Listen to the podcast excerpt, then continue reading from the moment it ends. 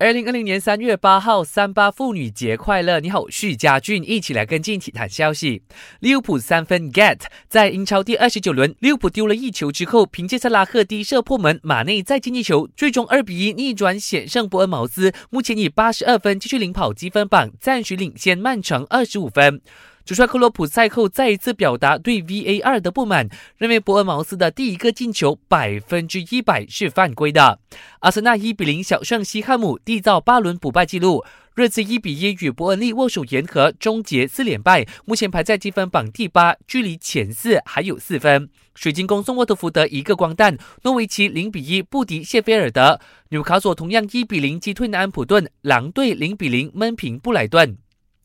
继雄鹿和猛龙之后，NBA 湖人昨天以一百一十三比一百零三战胜雄鹿的成绩，成为第三支锁定季后赛席位的球队，也是西部的第一支队伍。NBA 常规赛今天继续开打，七六人将在稍后的早上九点半对垒勇士，记得锁定 a s h 频道八三四观看赛事直播。